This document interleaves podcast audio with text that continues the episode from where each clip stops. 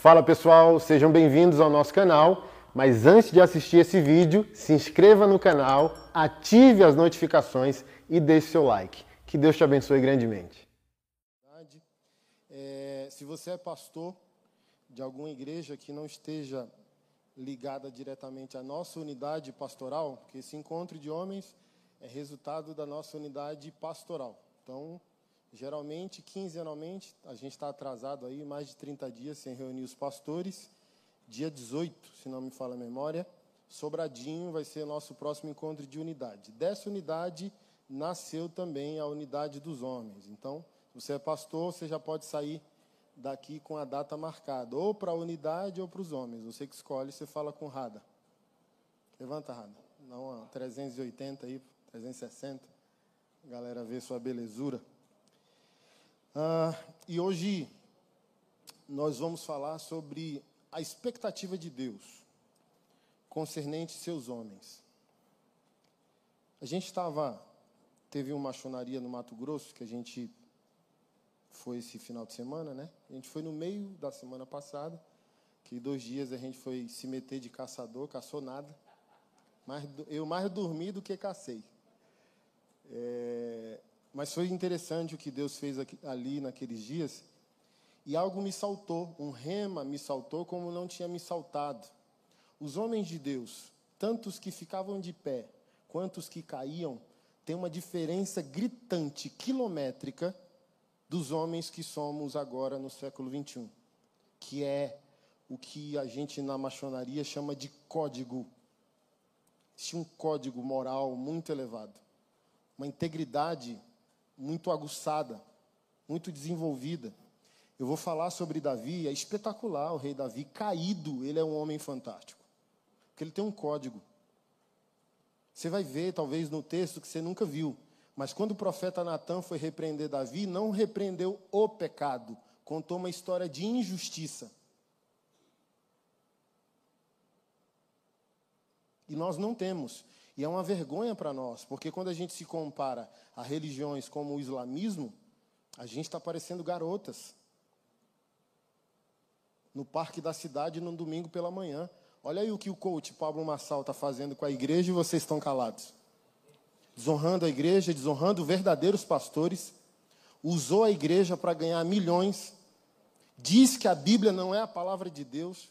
Usa a Bíblia para fazer o que ele está fazendo e diz que crente não precisa de igreja, não precisa de pastor, e um monte de pastor e banda gospel se prostrando a esse homem que está vitimado por um espírito de loucura, de engano, e os homens de Deus estão calados, e nenhum muçulmano deixaria que zombassem de Alá ou de uma mesquita.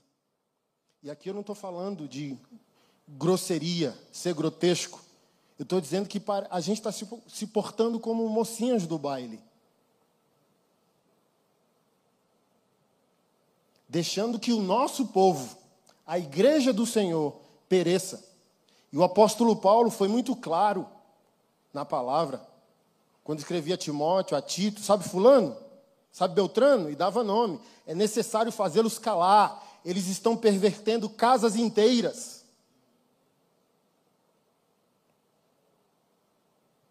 Mas nessa noite eu não quero falar apenas da coragem que nós devemos ter contra o outro, porque essa coragem contra o outro começa na coragem de enfrentar a si mesmo, seus próprios pecados. Confronto muito essa questão do conservadorismo espantalho ou conservadorismo estético. Nós não podemos ser esses homens que defendem publicamente, politicamente, filosoficamente a família contra uma esquerda que destrói a família no atacado e ser aquele homem que destrói a família no varejo, com agressão verbal contra a esposa, com pornografia. Gente, se a gente levar a sério o que o nosso Senhor disse no contexto de Mateus 5 e 6, pornografia é adultério. Isso é sério. Ele disse: se você olhar para uma mulher com desejo impróprio, você já pode ter adulterado com ela. Imagina a pornografia. Se ele falou que esse flerte emocional configura na graça, porque o que foi ensinado a nós? Que parece que a graça é melhor que a lei. Não, a graça é pior que a lei. É melhor estar na lei do que na graça. Porque a lei não queria que nós adulterássemos. A graça disse que o adultério emocional já é o início do adultério concreto e material. A lei, como disse Paulo em Romanos, estava enferma pela carne. Então, Deus tolerou. Abraão mentiu quantas vezes para se poupar? Não é que Deus fez vistas grossas, mas a carne não aperfeiçoava. Só Jesus aperfeiçoa. Só Jesus faz nascer de novo. Observe se tem algum pecado de apóstolos no Novo Testamento que você pode usar como desculpa para não ser o homem que Deus criou você para ser. Toda vez que a gente dá uma desculpa para o nosso pecado, tem que usar os nossos irmãos que foram homens e santos, com a limitação da carne e da lei, e foram homens gloriosos. Mas ainda, me permita colocar nesses termos, não chegam nem perto do homem que você pode ser se você se entregar a Jesus. Sabe Davi? Espetacular do jeito que ele foi? Você pode ser melhor que ele de alguma maneira nos frutos. Que um homem tão espetacular como ele foi um adúltero, um mau pai e um homicida dos mais covardes, que não desce no campo de batalha, mas tem o dinheiro e a autoridade e o poder para fazer o que ele fez. Então, me permita, né? E eu já começo assim, engatado na, na quinta, para dizer, comparado às outras religiões, gente, a gente está se portando como mocinhas do parque da cidade, fazendo sua caminhada num domingo pela manhã. Repostei um pastor da Bola de Neve, casca grossa o cara, do Rio de Janeiro. Dedão do cara, mão do cara desse tamanho. E aí, você que é coach, você não é pastor porcaria nenhuma. Você trabalha com desenvolvimento e performance. Autoridade sobre o rebanho é coisa de pastor. É, é, é isso que eu estou falando precisa brigar, precisa dar uma de machão, não precisa sair na mão, mas os pingos nos is. Um, dois, três, cinco, dez, cem, daqui a pouco dez mil homens de Deus, um milhão de homens de Deus. Olha o que fizeram com a igreja, banalizaram tudo. Homens que eu enfrento a falta de teologia deles há três anos, esse ano, vai fazer o primeiro casamento gay, mas eu estou cantando a pedra para a igreja há cinco anos. Sabe esse mocinho com a cara de ursinho carinhoso, amor, amor, amor, amor? Vai dar ruim. Porque Deus é amor, mas não é só amor. Dito e feito. Foi lá um grande missionário de renome, se assumiu homossexual e é da igreja desse pastor do amor e vai fazer o casamento gay do cara.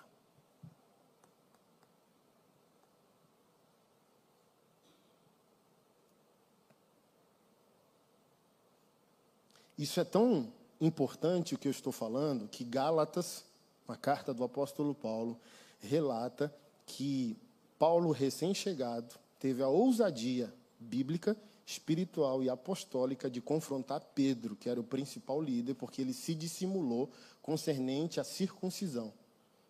Pedro estava em comunhão com os gentios, convertidos, porém sem a obrigação mais de circuncidar, naquele contexto que o apóstolo Paulo diz: nem circuncisão, nem circuncisão tem mais valor algum e a observância litúrgica da lei, mas ser nova criatura. Tiago, que era o apóstolo chatonildo, que você tem que, mesmo em Cristo, você precisa de um pouquinho de Moisés, de circuncisão e tal. Quando Tiago foi chegando com a gangue da circuncisão, Paulo disse que até, acho que foi Barnabé, estava com ele, dizendo: Olha, meu filho na fé, esse cara. A dissimulação de Pedro foi tão forte que até o meu filho na fé foi junto com a hipocrisia. E Paulo aqui, ó, só telando. Quando concluiu o cenário, ele pediu a palavra no meio do ágape, né? Que era a, a, a festa da comunhão. E ó, em Pedro. Como você, sendo judeu, não obrigado mais pelo evangelho a viver como tal, quer obrigar os pagãos a viverem como judeus. E Coragem. Quando eu digo coragem, eu não estou dizendo macheza. Macheza é o embrião da masculinidade. Mas não é ela em si, sabe? A braveza, o ser homem, o ser hétero, é o embrião. É o embrião da masculinidade, mas ser claro, pontual, direto, honesto. Protetor, gente. A igreja é a nossa família. Vê se tem me, primeira mesquita, segunda mesquita de Taguatinga. Não, os, por que não se dividem muito? Porque os caras são homens, pô. São fiéis ao que creem. E por incrível que pareça, estão revolucionando o mundo. Mas a obra apostólica deles ainda está em silêncio, por isso que a gente ainda não ouviu o barulho. E nós precisamos. Mas enquanto você está em pecado, como a gente trata no maçonaria, uma mão na Bíblia e a outra no pênis, você não tem coragem, porque uma das forças do pecado é tirar de você verdade, transparência, coragem. Ninguém em pecado tem coragem. Esse mantra que a gente canta do não julgueis nada mais é do que a covardia produzida pelo pecado.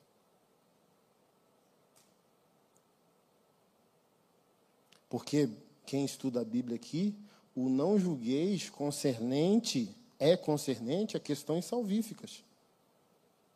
Mas o que os apóstolos, profetas e o próprio mestre fez foi julgar procedimentos e requerer dessas pessoas arrependimento e reposicionamento. O próprio texto de não julgueis, Mateus 7:1, não julgueis.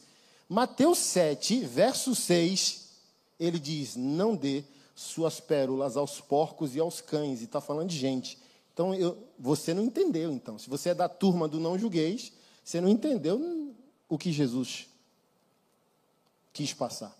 Porque ele diz no não julgue, e no 6 ele julga tão pesadamente, dizendo que tem gente que é igual a porco e cachorro.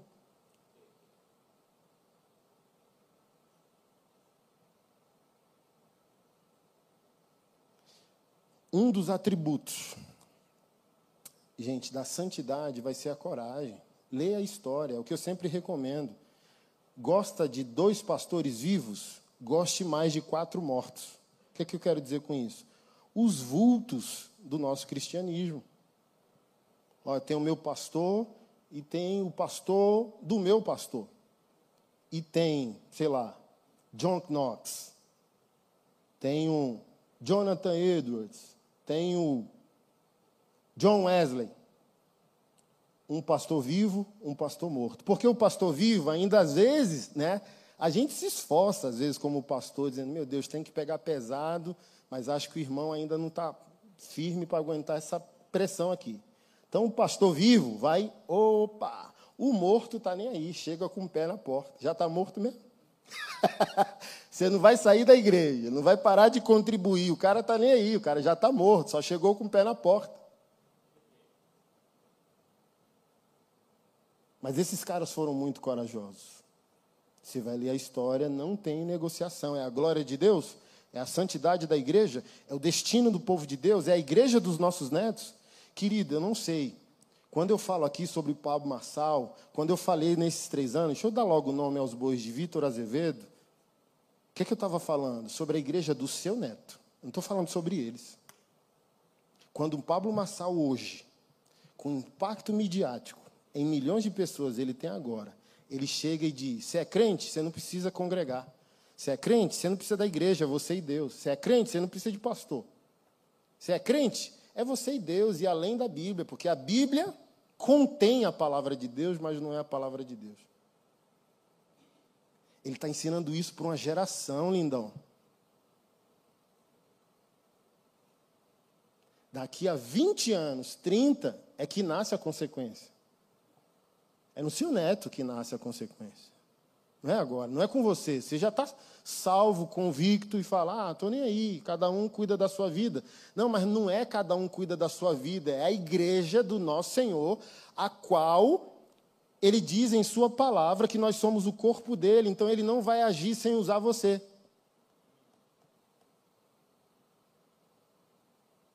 Como que Deus vai parar um Pablo Massal? Você. Porque Deus é espírito. E o corpo do Senhor, quem fala aqui, ele fala lá, fala nos nossos corações, fala por meio da palavra. Fala aos líderes do seu povo, mas quem vai agir? Quem é a parte visível, móvel e material de Deus? Nós. E nós, homens que deveríamos estar liderando o povo que Deus ama, a gente está mocinha do baile. Para não dizer que a gente fica bravo, a gente só fica bravo com Jean Willis. A gente só fica bravo com algum gay que levantou uma pauta política. Aí a gente fica bravo, bate na mesa e por aí vai. E os outros? E o cara que pode peitar de volta à mesma altura? E você? Falei isso sobre o, o ator lá, né, o Smith, que foi defender a esposa, deu um tapa. Fiz um comentário sobre isso. Depois eu fiz um comentário sobre nós. Uai, aí os caras, né? Os, os machão. Macheza não é masculinidade. Todo homem é macho, mas nem todo macho é homem. Eu bateria também. Ele defendeu a honra da esposa. A mesma honra que tu está quebrando quando tu trai? A mesma honra que tu está quebrando quando tu consome pornô? Eu falei, o mais fácil, pastorzão, ele fez, que foi bater no cara. Isso é o mais fácil. Qualquer macho bate em outro macho. Mas só um homem entende que o maior inimigo da sua esposa, da sua namorada, da sua noiva é ele mesmo. Bater nele é fácil, bater em si mesmo. Dizer, eu vou abandonar esse pecado.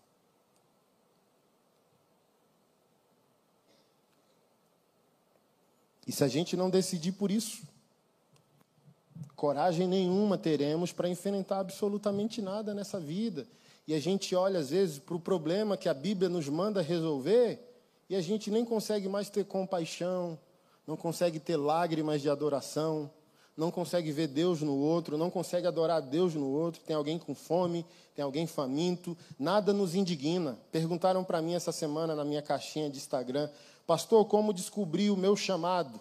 Se algo te levar à compaixão ou à indignação. Se você não é indignado contra nada, nem tem compaixão por coisa alguma, você não tem chamado, ministério, vocação, nem coração.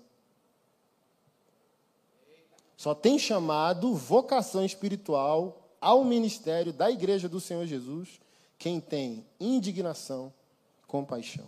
Porque eu estou indignado, eu sou compassivo. Porque algo me irou e eu vou agora com o coração de Jesus para tentar resolver o problema.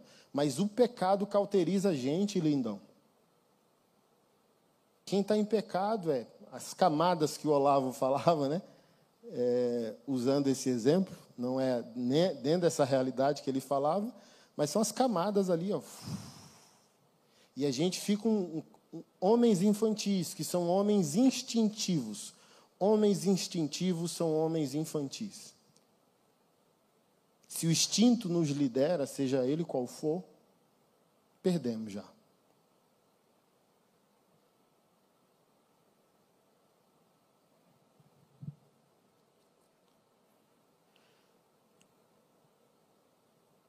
E eu queria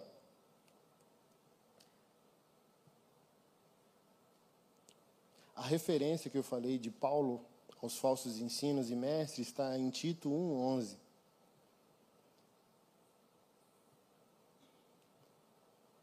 Eu não ia ler esse texto.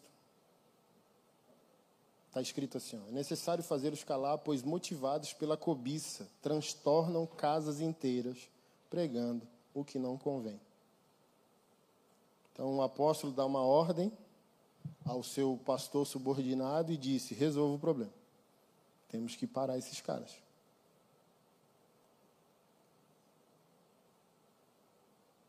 Porque eu estava pensando hoje, né? Estava dirigindo. A partir de amanhã eu vou começar diariamente a, a postar para os irmãos os CDs evangélicos, CDs de louvor, de todos os estilos. Adoração, rap, rock, que me transformou. E eu vim no carro cantando um dos CDs do antigo Casa de Davi, e as músicas evangélicas de 20 anos para trás mostrou porque o povo de Deus era diferente há 20 anos atrás. A base que eu tenho aprendido há 20 anos atrás talvez faça com que eu nunca me desvie. Sabe por quê? Porque as músicas de 20 anos atrás tinham escatologia e eternidade. A igreja cantava o céu, a igreja cantava para Jesus. A igreja queria que Jesus voltasse e a igreja queria subir. Hoje não. O efeito teologia da prosperidade, teologia do ego, teologia coach, a gente canta a terra e quer a terra e perdeu o céu de vista. Por isso a gente, como homem da igreja, é a mocinha do domingo pela manhã, inofensivo. Mas há 20 anos atrás a igreja só tinha cara perigoso, amigo. Você não tem noção do que eram os diáconos há 20 anos atrás. Se o diácono pegasse, o culto acabasse, o diácono passasse a mão debaixo da cadeira e eu tivesse grudado um chiclete, ele me grudava. Ele ia atrás de mim. Ou se eu tivesse indo embora e voltasse no outro culto, ele me pegaria. Você tinha medo desses homens, eles eram os guardiões da casa de Deus. Você sabia que você não podia brincar, você sabia que você não podia ficar pegando as irmãs dentro da igreja, porque um diácono chegaria até você, farejaria você. E hoje não. Fizemos um pacto de silêncio. Todos nós vemos problema, mas ninguém quer resolver. Estamos igual nosso pai Adão. Não fui eu, não fui eu, não fui eu, não fui eu. E como eu sempre dou esse exemplo, o não fui eu fez Adão sumir. E o fui eu de Davi fez ele continuar.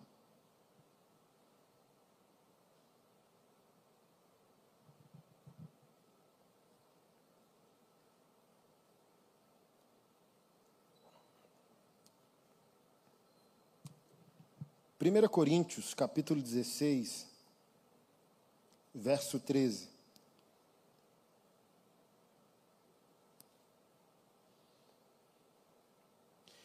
Sede vigilantes, permanecei firmes na fé, portai-vos varonilmente, fortalecei-vos, todos os vossos atos sejam feitos em amor. Olha que texto maravilhoso que ele combina vigilância, que é um comportamento evangélico antecedido. Eu não preciso dizer não ao pecado de uma sedução feminina quando a mulher chegar na minha frente. Porque se eu sou vigilante, eu vi quando ela entrou lá pela porta. E esse código de vigilância já, opa, percebo a Gesa, percebo a pomba e ó, não preciso, como diz o pastor Jack, a esposinha do, do trabalho, sabe? Aí ele dá esse exemplo. Quando o cara atende o telefone, oi, beleza? Sim, tá em cima da geladeira. Aí o Jack diz, a esposa do cara, ele, os anos passam e ele não se aprofunda como um homem piedoso, um homem amoroso, atencioso com a esposa. Se um homem atende o telefone, oh, yeah. oh, não é a esposa, infelizmente, para a maioria dos homens, é a esposinha do trabalho. Que ele fica, ó. Não, que é isso, foi só uma curtida. Não, que é isso, um elogio. Irmão, homem de Deus, o protocolo dele é ele não brinca com mulher. Ninguém aqui tem estoque de santidade, irmão. Ó, oh, eu estou sem pecar há 10 anos. Não acumula. Mexa com a carne para você ver. 10 anos não vale nada. Vai virar um. Dra... Assim, ó. Você está louco, você vai ter uma fome de 10 anos. Quando você cair, você cai pior que os ímpios.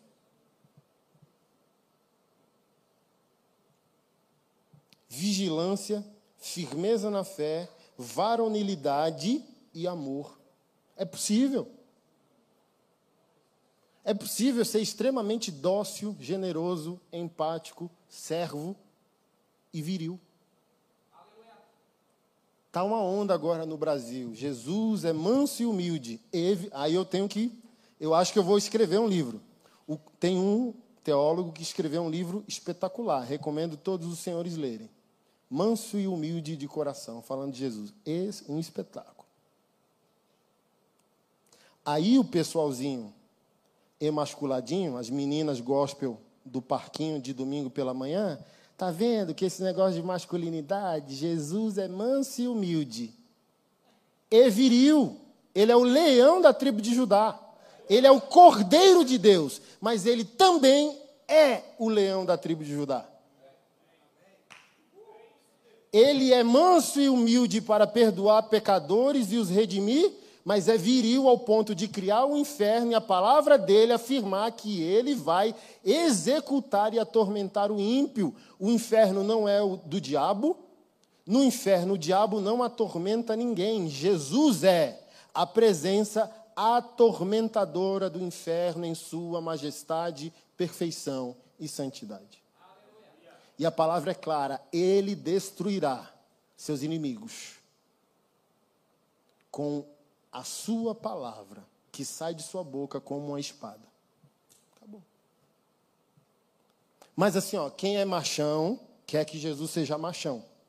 Quem não é machão, Jesus não é machão. Quem tem tatuagem diz, ele tem uma tatuagem na coxa, diz em Apocalipse, para de ser abestalhado, bicho. Jesus, olha, não leva Jesus para ti, é você que tem que se render a Ele. Aí todo mundo quer uma base bíblica para se justificar. Só obedeça o que está escrito, cara. Não cria subterfúgios. Você pode ser pleno, extremamente amoroso e pronto para a guerra. Uma coisa não tem nada a ver com a outra. Pacífico, pensa num homem manso com aquele sorrisinho de canto. Eles nem sabem que eu estou pronto. Tá bom, é isso.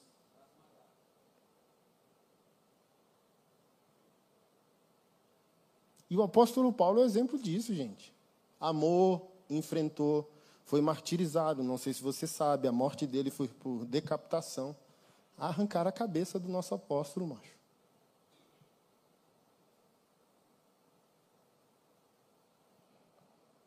Sede vigilantes, permanecei firmes na fé, portai-vos varonilmente, fortalecei-vos, todos os vossos atos sejam feitos em amor. É possível. Uma coisa não é contrária à outra. Eu acredito que cada um de nós é responsável pelo estoque. O que, que eu tenho? E o que eu não tenho? E eu tenho que ir atrás do que eu não tenho. Tenho que reconhecer o que eu tenho. Cara, tenho muito amor, muita compaixão, muita misericórdia. Mas a Bíblia manda a gente ser imparcial. Quem tem muito amor é tendencioso, igual eu estava discipulando um delegado ontem, em Águas Claras, da Polícia Civil. E ele é, falou assim: ó, fui prender um cara, acho que Samambaia. Um, um, um rapaz invadiu a igreja ou ficava invadindo a igreja e furtando. Aí a polícia pegou ele em flagrante delito e com os objetos do furto. Está flagrante, pastora. Ai, não, eu só queria dar um susto. Por favor, não prenda ele. Pastor, ele estava roubando a igreja. O pessoal confunde, acha que justiça é vingança. O cara que é machão quer se vingar, perdeu a graça. Mas o cara que é cheio de amor acha que a justiça é um ato de vingança. Não, gente. Precisamos equalizar, precisamos equilibrar o negócio. Romanos 13. Está falando sobre o Estado e seus instrumentos de punição do mal. Martinho Lutero, o reformador, deixava claro: o reino de Deus manifesta ao mundo por meio da igreja. O Estado é o reino da espada. Quem recupera é a igreja, o Estado executa. E lá no texto de Romanos 11 diz: ela porta a espada. Espada não faz cócega. É para executar. Cumprir a lei. Mas a gente está muito emocionado. Ah, o evangelho é amor. Sim, amor. Quando alguém vai preso, é amor. Por quê? O bem coletivo foi poupado. Até num contexto correto de pena de morte, aquilo não é anticristão no contexto correto. A minha primeira aula, uma das primeiras aulas de teologia que eu tive foi Romanos 13. O pastor botou lá o texto e deu um exemplo. Falou: ó, vou orar em línguas ali, tomar um café. Vocês têm meia hora para discutir, se bater, depois eu volto. Leu Romanos 13, aí falou: exemplo. Um homem foi condenado à pena de morte. Quem paga pela vida dele diante de Deus? O governador, falando Estados Unidos, né? o governador tem que ligar para autorizar. O policial que o prendeu, o juiz que o condenou, ou promotor, é, o governador que fez a ligação autorizando a execução, o diretor do presídio, ou o cara que puxou a descarga elétrica e, para piorar, ele é crente. Quem paga pela vida dele? O pastor saiu tomar um café, deixou a gente meia hora. Quando ele voltou, o juiz, policial, a maioria, o cara que puxou a descarga, pô, porque era crente, porque não arrumou outro emprego. Ninguém acertou. Ninguém acertou. O pastor disse: ninguém, a não ser que haja um erro no processo. O policial colocou droga, incriminou o cara. Um exemplo. O juiz vendeu a sentença. Aí alguém responde se tiver um erro. Mas por que o cara foi preso? Ah, ele foi contra o bem comum da coletividade, da cidade. Porque Romanos 13 é a providência de Deus ao não nascimento. Não é porque as pessoas não estão nascendo de novo que Deus quer um mundo pior. A lei, o Estado, as instituições, é providência divina para aquele que não nasceu de novo. A polícia é uma providência divina para quem não nasceu de novo. Tenho 22 anos de conversão, nunca fui parado pela polícia. Antes da conversão, eu respirava. Isso é surreal. Quem nasceu de novo, irmão, como diz é, Mateus 18, ligou na terra e no céu, é outro negócio, sabe? Uma figura complexa como eu, o policial olha e alguma coisa acontece na cabeça e no olhar daquele cara, sei lá o quê. Um dia eu passei por uma situação lá perto de casa, tinha uns oito caveiras. Acho que o menor deles tinha 1,80. Chute, porrada, bomba, um monte de peba largado no chão, bicicleta, moto, gritaria. Pro chão, vagabundo. Eu com a pizza para ir levar para aquele, para os meninos. De bermuda, pastor, de regata, de havaiana, dizendo: eu, eu vou passar pelo meio, só vou sentir o meu corpo voando da bicuda que eu vou levar. Cara, assim, ó, só pensei no Salmo 23, sabe? Cara, eu passei, diante de Deus, eu passei e fechei os olhos querendo ouvir o grito. Mão para cima, vagabundo. Cara, quando eu passei, não ouvi grito nenhum, que eu olhei, que eu já tinha passado, aí o Espírito Santo, Romanos 13. Aí eu comecei a chorar. Quer ter o louvor da autoridade? Faça o bem. E quem faz o bem? Povo de Deus quem nasceu de novo. A gente está tá faltando equilíbrio. Tudo isso para dizer: quem tem amor demais tende o erro de ser injusto. Quem tem justiça demais tende a ser injusto. Correto. Sabe, o fariseu, corretinho, o centavo do dízimo, os dois extremos. Sou machão demais, pode pecar. Sou machão de menos, vai pecar também. Não, amor, amor, amor, amor, vai pecar. Juízo, juízo, juízo, vai pecar. Qual o protocolo? Imparcialidade, situação por situação, sem favorecimento. Temos quatro filhos. Lá em casa já é notório. Trabalho muito com a questão de abuso sexual.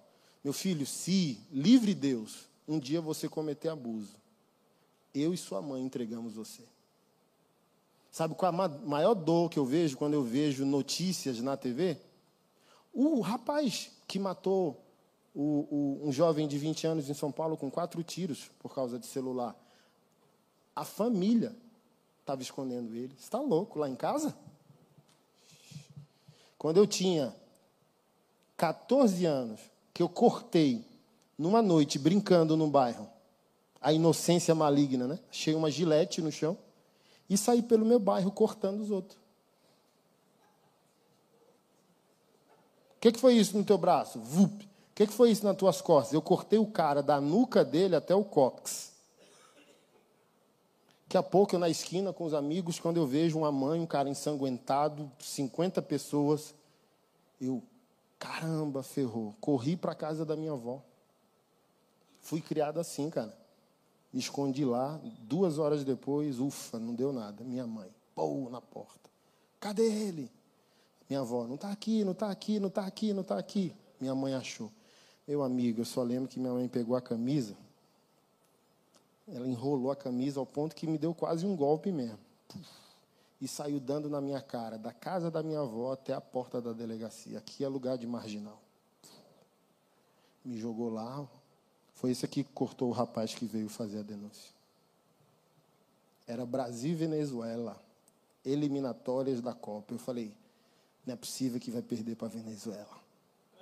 Os, os policiais falaram, vou prender no banheiro, quando terminar o jogo a gente conversa. E eu rezando, era católico, né? Ave Maria, cheia de graça, Senhora convosco, bendita sois vós entre as mulheres, bendito é o fruto do vosso ventre. Senhor, Venezuela, perder para Venezuela vai deixar esse cara bravo. então, cara, na minha casa, na minha família, não. Por quê? Imparcialidade, pô. Meu filho fez o mal.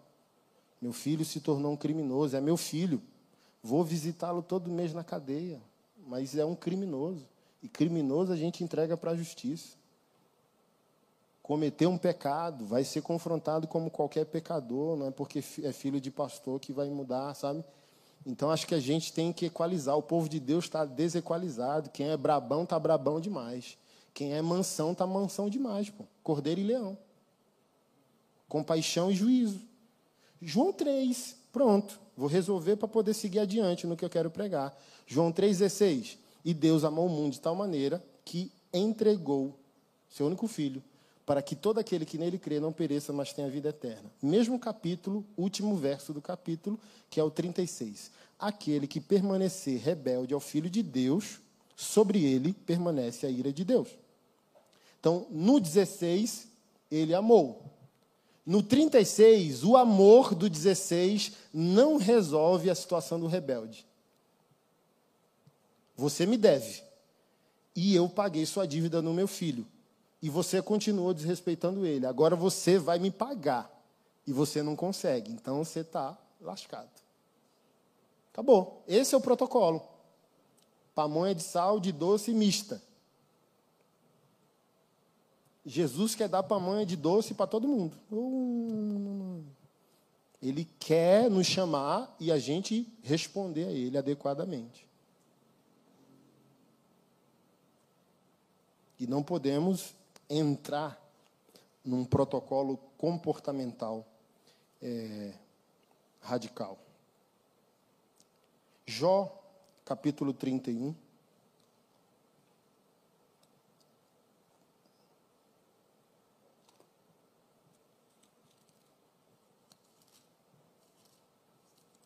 Eu acho que você entendeu essa introdução que eu quis fazer concernente às palavras do apóstolo Paulo. Porte-se de maneira varonil, ou de maneira viril, e todos os seus atos sejam em amor, ou seja, não é contraditório ser viril e ser amoroso. Porte-se. A gente sabe quando está diante de um menino e de um moleque. Hoje eu fui repreender um irmão repreender na brincadeira, na zoeira, né? Mas foi uma brincadeira séria. Do tipo assim, ó, tome iniciativas, cara. Para de mijar agachado. Mija em pé. Toma decisões. Cara, empreenda, visiona. Para de querer ter um patrocínio sempre para as coisas.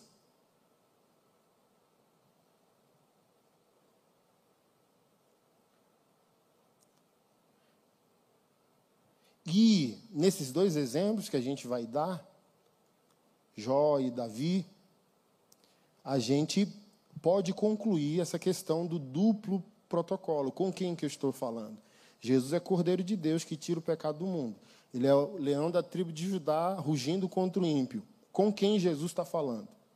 Porque ele só vai mudar a tratativa na reação do seu ouvinte. Você vai me ouvir? Cordeiro de Deus que tira o pecado do mundo. Você não vai me ouvir, leão da tribo de Judá. Quero te amar, não quero te quebrar. Está cansado e sobrecarregado? Eu estou aqui para te dar alívio.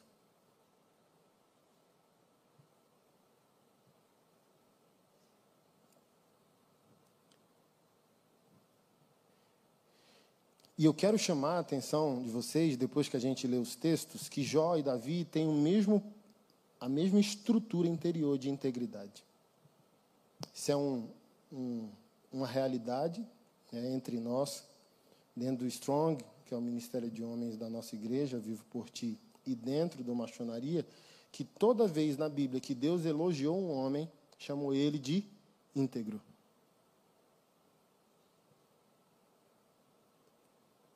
que é a mesma questão quando a gente ouve a palavra, quando a gente lê na palavra, sede perfeitos, a gente fala, ixi, e agora?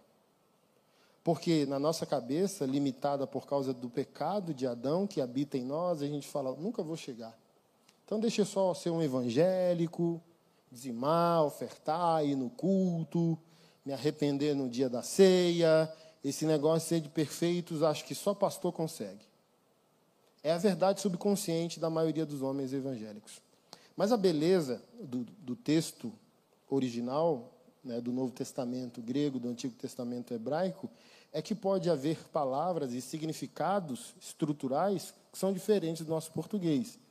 Então, ser de perfeitos, literalmente é isso. Mas no texto, texto original tem o um significado de inteireza. Então, Obviamente que Deus não vai requerer de nós, pela limitação da carne, o homem mais santo do mundo nesse exato momento. Ele está 99% distante da sua identidade e do seu destino profético. 99% ainda pecador. O mais santo da terra. Um Billy Graham, sabe que a gente admira? Ele é 99% pecador. Mesmo sendo um dos homens mais santos. O apóstolo Paulo quando foi o homem mais santo dos seus dias, ele dizia: Sou o principal dos pecadores. Não porque pecava, mas porque entendia que, mesmo se aperfeiçoando e crescendo em fé, não iremos conseguir atingir o caráter completo de Cristo. Então, a perfeição, no texto bíblico, os apóstolos usaram muito a palavra grega teleios, que significa literalmente completo.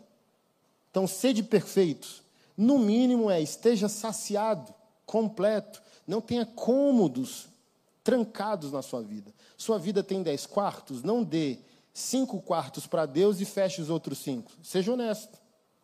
Porque o reconhecer do erro e do pecado, por incrível que pareça, já é a atuação da graça de Deus, já é o início da santidade. Quando Davi diz, fui eu, já começou a santidade dele, pastorzão. Integridade podemos, de alguma maneira, substituir a palavra perfeição pela palavra integridade. E eu queria ler no nosso dicionário, é, antes de eu ir para o texto bíblico, o que significa integridade.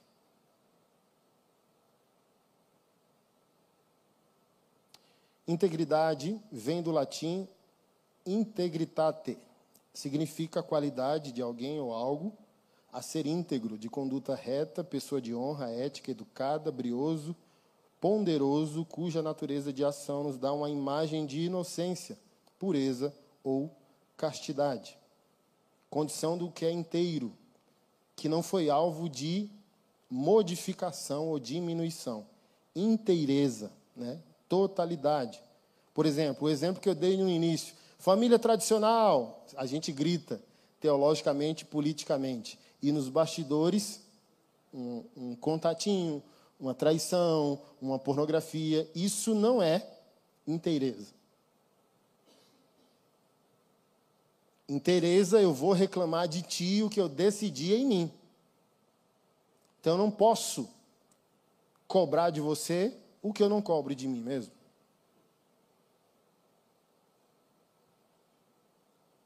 Então, voltando ao início da mensagem, é o tema que eu gostaria de dar.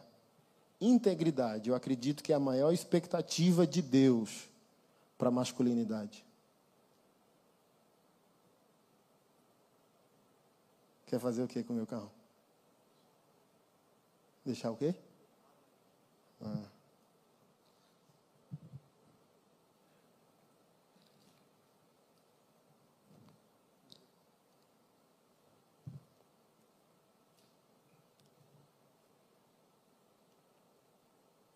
Característica daquilo que não sofreu alteração, do que não foi quebrado nem atingido, ileso, integridade física ou mental. Eu acho que tem uma outra definição aqui. Integridade é um substantivo feminino com origem no latim que significa qualidade ou estado do que é íntegro ou completo. É sinônimo de honestidade, retidão, imparcialidade. Em sentido figurado, a integridade pode ser descrita como honra, pureza, ou inocência. Então, olha só que interessante. Tem todos os atributos do que a gente pode chamar de masculinidade. A pamonha de sal, de doce e mista. Coragem, honra, brio, inocência. Olha que interessante. Porque os caras confundem, né? Por isso que eles cantam as músicas de intimidade com Deus como fosse menininha ou menininho. Mas quando a Bíblia diz para a gente ser puro como criança, não está dizendo para a gente ser criança. Está pedindo para a gente fazer manutenção da, da intenção do coração. Quando a Bíblia diz seja inocente como uma criança, não está dizendo seja criança. Aí tem uns caras hoje. Por que, que eu também vou falar para a igreja os CDs que amadureceram? Porque hoje tem um monte de marmanjo é, cantando intimidade com Cristo não permitida pela Bíblia. Umas músicas complexas. Eu falei sobre isso e o rapaz ficou chateado, chegou até ele, me mandou um WhatsApp, eu tentei explicar para ele, nada tem a ver contigo, cara, isso é uma análise teológica. Sou um pastor teólogo, se eu errar, você como membro do corpo tem toda a autoridade de dizer essa mensagem é incorreta. E você também, mas ele diz: "Ah, mas é o meu secreto". Não, quando sai do teu secreto e roda os púlpitos da igreja do nosso país, virou doutrina. Martinho Lutero diz que a música é o sermão cantado. O povo de Deus vai aprender quando o pastor prega, mas vai aprender também quando o ministro de louvor canta. Se o ministro de louvor canta errado, o povo de Deus aprende errado. E ali na canção que ele fez, é claro o secreto do, do, do rapaz. Ele tem uma unção em Deus, sabe? É, nítida, palpável. E uma das músicas ele foi cantar a noiva de Cristo no singular, na primeira pessoa, eu. Eu não sou noiva de Cristo. Você não é noiva de Cristo. É uma figura de linguagem apostólica dizendo que o povo de Deus é a noiva do Senhor. Um pastor amigo meu disse: Macho, muito bom essa abordagem que você fez, porque eu estava aqui chapando com a minha filha, botou o aleatório lá no Spotify, e estava o pai, pastor, a filha de cinco anos, e ó, louvando o Senhor no aleatório. Entrou essa música. E no final da música, o rapaz ficava no espontâneo lá, casa comigo, casa comigo, casa comigo. Aí eu falei para ele assim: olha, se Jesus tiver que casar conosco individualmente, já é poligamia, cara. Você não é a noiva de Cristo, cara. Somos a noiva de Cristo. Então você tem que cantar como coletividade, não como um cara carente, sabe? Os caras estão cantando intimidade com Cristo como se a intimidade com Deus fosse levar eles ao playground que o pai natural não deu. Não, paternidade. Quando a Bíblia diz que Deus é pai, isso diz respeito a destino profético, cara, a futuro, a cura sim dos traumas da vida do passado e da orfandade mas um impulso para dizer: eu sou o substituto do pai que você não teve. Mas os caras querem ficar lá, levar Deus para o playground. Falei: está errado. Mas deixa eu voltar menina. Na hora, a menina de cinco anos parou: pai, papai, para a música aí. Papai, se Jesus é homem, o nosso Deus é homem, é o filho de Deus, e o rapaz que está cantando é homem, como pode casar homem com homem? A menina viu o problema teológico.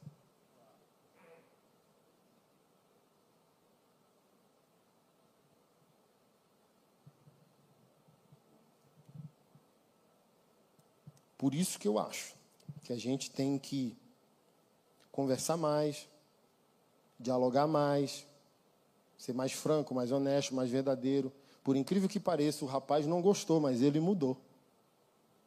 as novas letras, música pegada, botou uma guitarrona, tipo assim, deixa eu mostrar para o pastor antes que eu sou homem. Tadã, entendeu? Falei, não, é isso, pô. O feedback ele chateia no dia, mas depois muda, porque ele, se ele for estudar a Bíblia mesmo, uma teologia bíblica, ele vai dizer, ih, errei mesmo. Quem não errou? Eu como pastor, uh, né? Mas o corpo de Cristo é para isso, para nos aperfeiçoarmos, para crescermos em fé. Porque imagina, aí eu conversei com um outro ministro de louvor, ao ficar, tomar as dores do outro, veio sentar. E esse outro que ficou chateado tem uma música do playground com Jesus. Pega, pega com Jesus. Aí ele falou: Mas você tem que entender que eu tenho traumas da orfandade, não tive pai, tinha medo do escuro, tinha que dormir de luz acesa. E eu falei: O que a igreja tem a ver com isso? Sua experiência não é doutrina, cara. Porque assim, ó, já vi conferências, tá? Que uma rodinha de homens, assim, de irmão, marmanjo, igual você, pulando como se fosse, sabe? E não é isso, pô. Foi no ano que o Billy Graham morreu. Aí eu falei bem, se você consegue visualizar Billy Graham, que os caba macho mesmo, das antigas, camisa para dentro. Você já baixa a bola. Você baixa a cabeça. O cara usa a camisa para dentro, amigo, baixa a cabeça. Está diante de um macho mesmo. Imagina Billy Graham, Jesus, Deus Todo-Poderoso, pique pega com Billy Graham. Billy Graham chegando na eternidade. Papai, cadê o papai? Cadê o papai? Deu aqui. Tá louco. Mas eles ficaram tristes comigo porque eu falei, um homem de verdade quando Jesus marca uma reunião com ele, ele não quer sentar no colo de Jesus, porque homem de verdade não quer sentar no colo de homem nenhum, mesmo que esse homem seja Jesus. Que conversa maluca é essa? Bicho? Que Jesus é o Criador, o Todo-Poderoso, o Santo Filho de Deus, que João, discípulo amado dele, que deitava o peito no ombro dele, caiu como morto diante da glória da sua majestade. Que conversa é essa? Que intimidade com Jesus é sentar no colo de Jesus? Por isso que os homens da igreja estão infantis e os verdadeiros homens que estão fora da igreja não vêm para a igreja porque está vendo esse problema. Aí fala para a esposa: como que eu vou lá? Que ele chororô. Não que não tenha chororô, mas é fruto de uma verdade, do grave. Imagina, quando a gente, domingo, sábado, vou convidar vocês no final, a gente vai ter uma vigília de homens na Praça dos Três Poderes. Minha esposa diz: a coisa mais linda da igreja é o grave dos homens louvando. E não agudo só das mulheres. Eu choro, ela chora, é para chorar mesmo. Quem ama Jesus é para chorar. Mas o chororô dos homens na igreja não é porque está entendendo o evangelho, porque ama Jesus, é porque está cheio de trauma, divorciou, acabou o namoro, o pai não deu o iPhone do mês, aí. Ah, não é um choro de paixão, não é um choro, sabe, de desejo eterno, é um choro de trauma. É um choro de excesso de passado e não expectativa de futuro e de eternidade.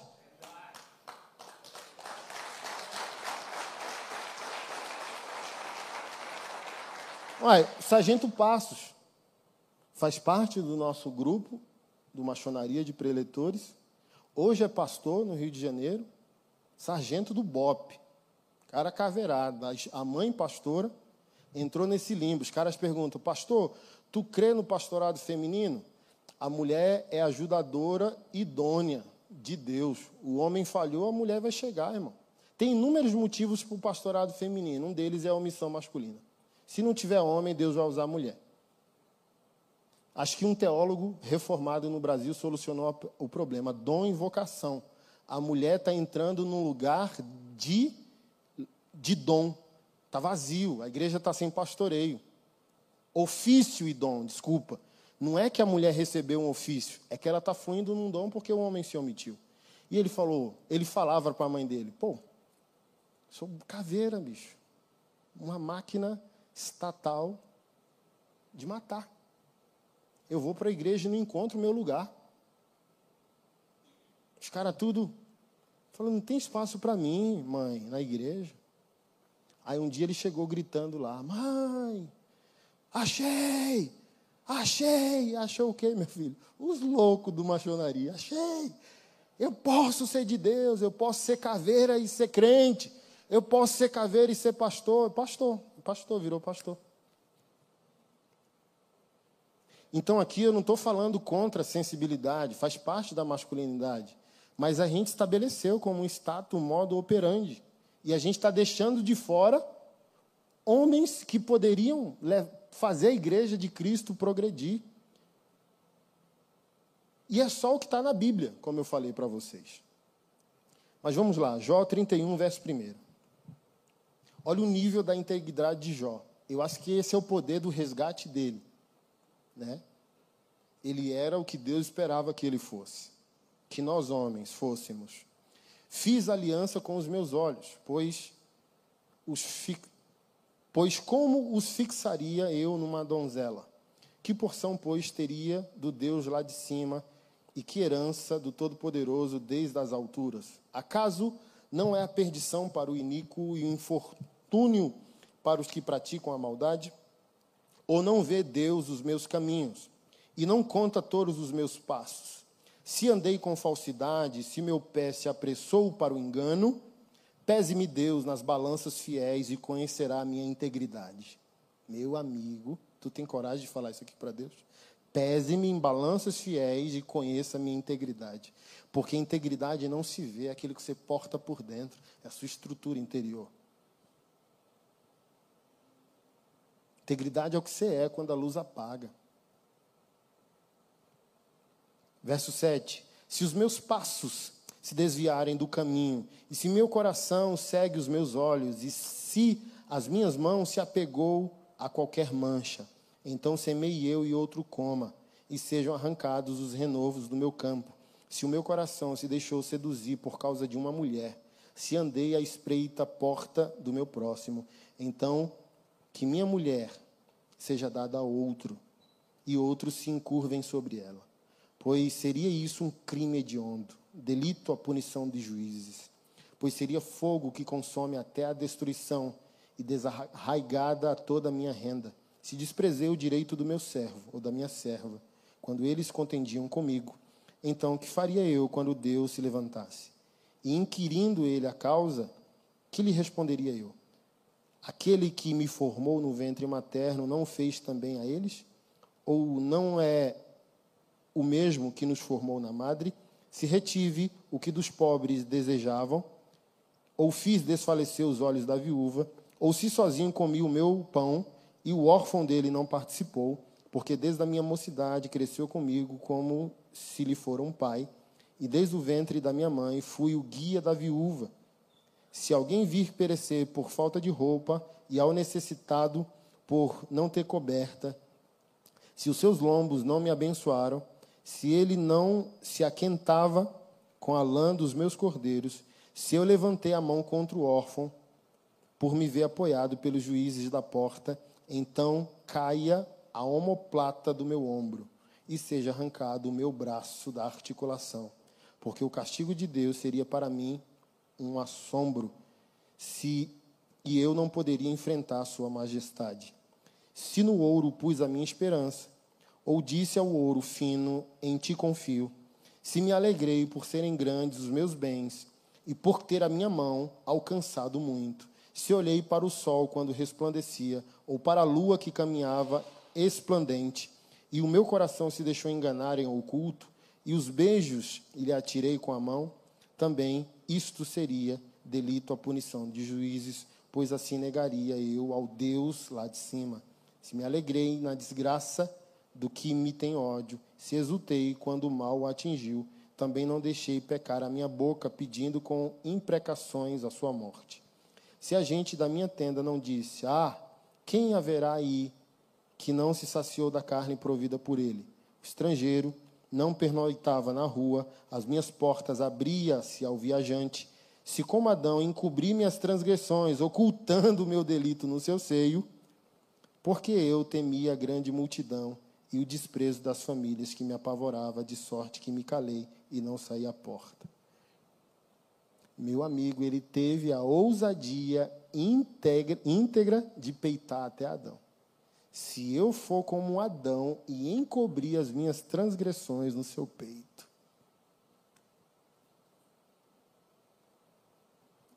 Você percebe a estrutura. Jó é só um doce. O próprio Sansão. Quando ele derruba aqueles pilares, ele, ele faz a memória do que foi, do que era, do que possuía, e pede a Deus aquele último lapso de força para a morte do ímpio e do infiel. Então, a estrutura moral que norteava os nossos irmãos, profetas e apóstolos, é um negócio surreal. Que se a gente simplesmente lê a Bíblia com devoção, isso nos impulsiona, nos liberta da pornografia. Falei isso ontem, estava lembrando e glorificando a Deus. Tenho 21 anos sem pornografia e não vou voltar. Não porque eu sou bom e consegui descobrir o segredo da santidade, é que eu aprendi com os apóstolos e os profetas a ser norteado por um senso de amor, misericórdia e justiça. Todo dia, como alguns que possam estar aqui e ser ainda vitimados por esse vício desgraçado. Todo dia eu chorava, todo dia eu pedia a Deus que eu ia largar aquilo. Até um dia que o Espírito Santo me feriu com uma flecha mortal. Quando eu fui adorar e louvá-lo naquela noite, orar a Jesus, o Espírito Santo disse: Você não nos ama. Eu dei um salto. Sabe aquelas impressões nítidas que parece Deus falou no ouvido? Você não nos ama. Eu falei: Senhor, eu amo, eu te amo com a força dos meus ossos. Não me ama. Porque se me amasse, não destruiria a vida de quem eu vim libertar. Sabe os atores pornôs que te dão prazer? São teus irmãos em potencial, eu morri por eles. E você me desonra. Só existe pornografia porque existe consumidor. Nunca mais voltei. Porque eu não fui ferido na eu tenho que me libertar. Eu fui ferido na base. Quando Davi diz, quando se arrepende do pecado contra Urias e Betseba, pequei contra Deus. Ele vai na base do pecado e rasga ele. Ele não está dizendo que não pecou contra Urias, mas ele vai na base do pecado, porque o primeiro a ser desonrado e atingido pelo pecado é Deus. Pequei contra Deus, pum, na base. Então, meu pecado de pornografia não sou eu, meu casamento.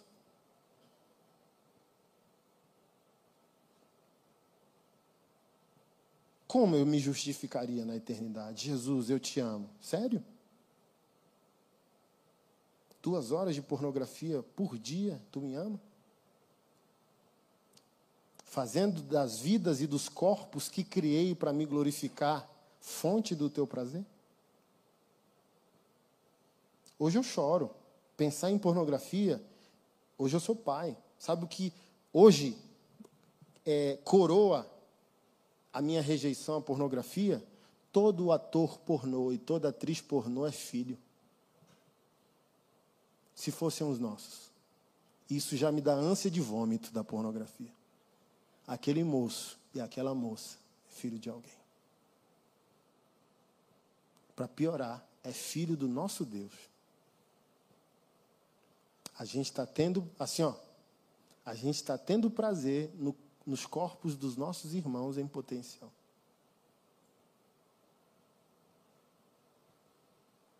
Eu li há três meses, vi uma matéria lá, que uma atriz pornô precisou fazer cirurgia reparadora no ânus. Quando eu li, pastor, essa matéria, eu só chorava. Um ser humano criado para a glória de Deus. Porque não tem glamour, né? Parece que é glamour. Imagina?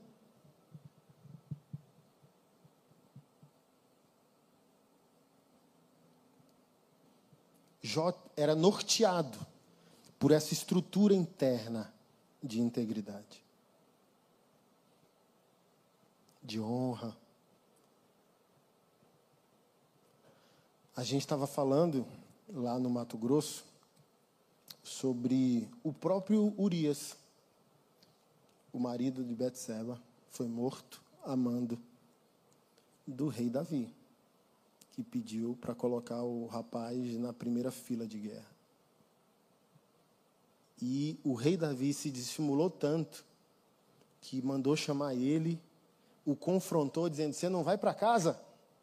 E o código de Urias, ó, como meu rei, eu poderia ir para casa para me dar aos braços de minha amada esposa se os meus companheiros estão no campo de batalha? Meu amigo, eu acho que Davi desmaiava, sabe? Ele queria um álibi, ele queria refrescar a dor, a culpa. Meu Deus, deixa eu tentar levar esse homem para casa, ele vai transar, eu mandei embriagar ele e no final ele vai achar que o filho é dele. O homem de Deus queria reparar o dano, mas o outro era tão íntegro quanto o homem de Deus. Eu não vou para casa. Eu não vou comer, beber meu vinho transar com a minha amada esposa, se o meu país está em guerra, se o povo do meu Deus tem um propósito para estar no campo de batalha.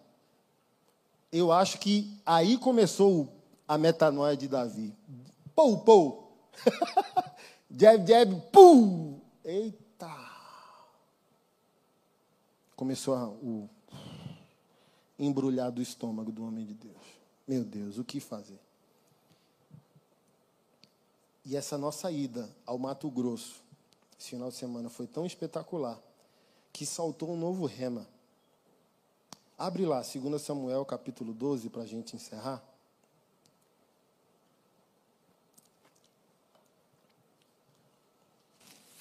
Integridade não significa que você não vai falhar. Integridade significa que você vai ser verdadeiro até no seu erro. Você não vai ter álibis, terceirizações. Fui eu. Integridade não é ausência de erro. Integridade não é que você vai se tornar impecável. Integridade significa que você vai ser justo, sempre. Mesmo errado, mesmo em pecado, você vai encarar aquilo com verdade, com integridade. E não, sabe, sei lá, quantas esposas não são enlouquecidas por causa da manipulação dos homens de Deus, dizendo: é o diabo. Já vivi isso muito no discipulado da nossa igreja. Cara, terceira vez você está traindo sua esposa e o cara passou a crer na mentira dele e fez a esposa dele crer. Ele entrou tanto na mente da esposa que todo mundo crê que o diabo é sujo. E o diabo não transou com ninguém, foi, foi ele. Que o diabo só se torna sócio depois da decisão tomada. Ele inspira no início, você entra, quando você entra, ele deixa ser só, e quando você quer sair, ele cria uma realidade de você não sair. Então o diabo está na entrada e na impossibilidade da saída, mas não é ele que executa. É espiritual, mas não é o diabo. Isso seria integridade. Fui eu. Eu que quero. Eu que gosto. Eu que aceitei estar nessa situação. A verdade com a qual você encara os fatos já dá a Deus a matéria-prima para tirar você do problema que você pode estar. Quando a gente recomenda no machonaria o lidar com as dívidas, por exemplo, ah, eu devo, meu nome está sujo há cinco anos. Mas você nunca deu uma satisfação ao credor. Eu falei, não há verdade na sua dívida. Pastor, como eu posso ter verdade na minha dívida? Eu falei, assim, é um protocolo infalível. Infalível. Ligue para o seu credor, peça desculpa a ele. Ele vai ser o primeiro impacto, porque ele já queria te xingar ou matar você. Primeiro impacto. Cara, me perdoe, entendi, isso não foi legal, não é correto, não tenho agora como te pagar, estou te ligando em respeito e compromisso. Primeira oportunidade que eu tiver de sanar esse débito, eu vou fazer. Depois que a gente recomenda o irmão fazer isso, joelho no chão. Ó oh, Deus. Que a gente é filho do Criador. Maneiras de resolver essa dívida ele tem milhares. E a gente agora vai se humilhar na presença dele de reconhecer: dívida é pecado. Dever não é pecado. Dívida é pecado. É diferente. Você, você entende isso? que é uma dívida? Um dever que não foi encarado. Por inúmeros motivos a gente pode dever. Pô. Eu sempre pago a prestação do meu carro com 10 dias de atraso, 15. Qualquer motivo. Desemprego, inflação, qualquer motivo pode levar a gente a dever. Ficar em dívida. Quando a gente se coloca com o credor, com o Senhor, nesses termos, a gente vê a graça de Deus atuando e ninguém voltou para dizer que deu errado. Sempre dá certo. Então a gente precisa ser norteado por essa estrutura interior de verdade, de honestidade, de integridade. Isso nos leva a um lugar de mudança. Eu pedi para se abrir 2 Samuel 12. 2 Samuel 12, a partir do verso 1.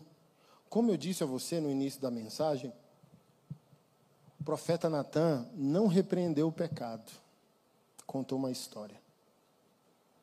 Na minha licença poética, imagino eu, que Deus chama o profeta dizendo: Você vai encarar o rei, aconteceu isso, isso, isso. isso. O profeta disse: É para chegar com o pé na porta? Ele é meu. Ele me ama e eu o amo. O amor de Davi a Deus é tão profundo e o amor de Deus a Davi é tão real que Salomão, mesmo na nossa nosso imaginário, sendo o homem mais sábio, há uma possibilidade bíblica de nem ele ser salvo. Tamanho da blasfêmia que Salomão cometeu contra Deus. E quando o Senhor aparece para ele a terceira vez, porque as duas primeiras foram para a provisão da sabedoria, a última foi pela repreensão dele subverter a adoração em Israel.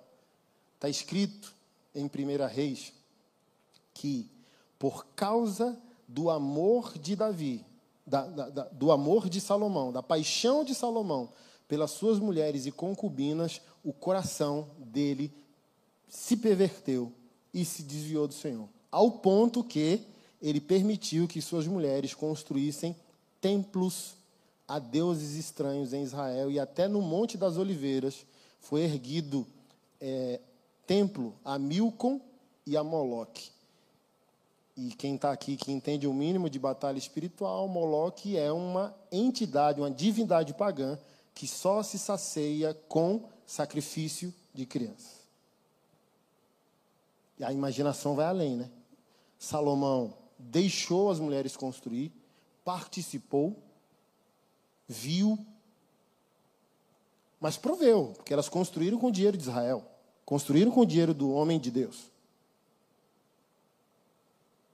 E o Senhor apareceu novamente a Salomão e disse: Por amor ao teu pai, Davi, meu servo.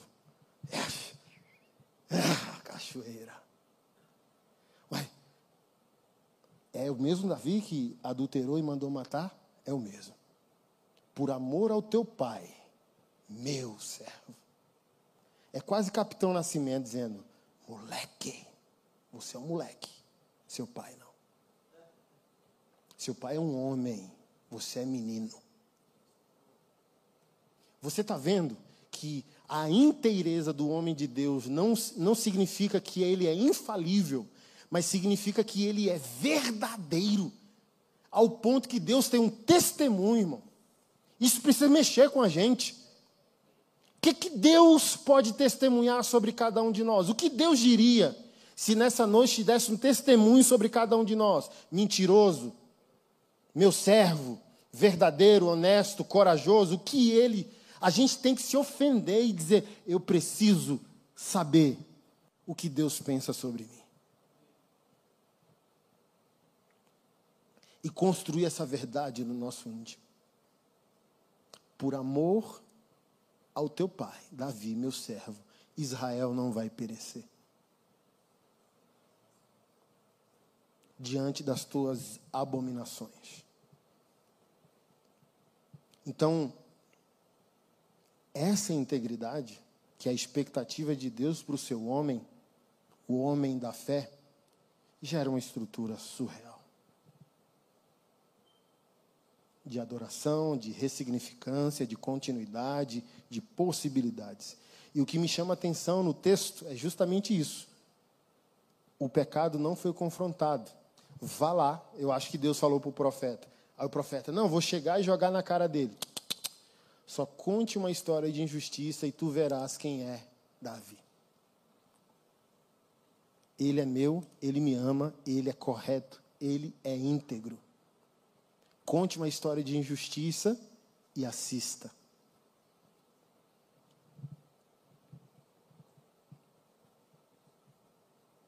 O Senhor enviou Natan a Davi. Chegando Natan a Davi, disse-lhe: Havia numa cidade dois homens, um rico e outro pobre. Tinha o rico ovelhas e gado em grande número, mas o pobre não tinha coisa nenhuma senão uma cordeirinha que comprara e criara e que em sua casa crescera, junto com seus filhos. Comia do seu bocado e do seu copo bebia. Dormia nos seus braços e tinha como filha. Vindo um viajante ao homem rico, não quis este tomar de suas ovelhas e do gado para dar de comer ao viajante que viera ele, mas tomou a cordeirinha do homem pobre e a preparou para o homem que lhe havia chegado. Então o furor, o furor. Olha o que eu falei no início de como descobrir meu chamado? Compaixão e indignação. Verso 5. Então o furor de Davi se acendeu sobremaneira contra aquele homem, disse a Natã: Tão certo como vive o Senhor, o homem que fez isso deve ser morto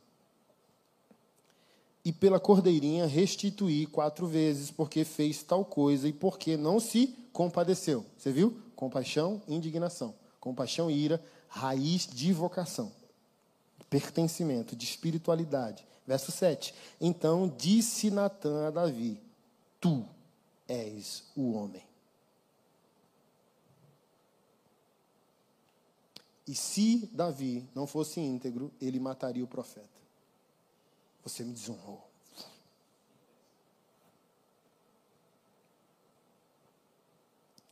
Deus de Israel, eu te ungi rei sobre todo Israel e te livrei das mãos de Saul. Dei-te a casa do teu senhor e as mulheres do teu senhor em teus braços, e também te dei a casa de Israel e de Judá. E se isso fora pouco, eu teria acrescentado mais coisas. Verso 9. Porque, pois, desprezaste a palavra do Senhor, fazendo o que era mal perante ele, a Urias, o Eteu, feriste a espada, e a sua mulher tomaste por mulher, depois de o matar com a espada dos filhos de Amon.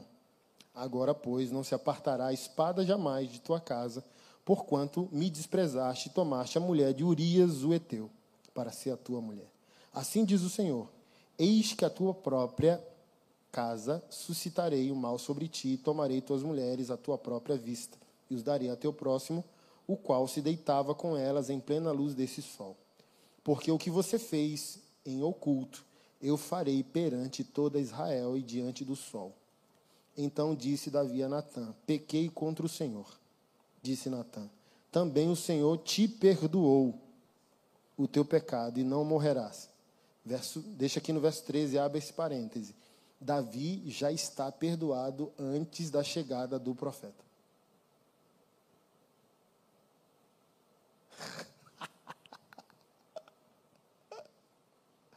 o profeta veio para narrar o protocolo. Deus já te perdoou. Ele não disse, Deus está te perdoando com a minha visita. Deus vai te perdoar. Deus já te perdoou e tu não vai morrer. Verso 15: Então Natã foi para sua casa, e o Senhor feriu a criança que a mulher de Urias dara a Davi, e a criança adoeceu gravemente.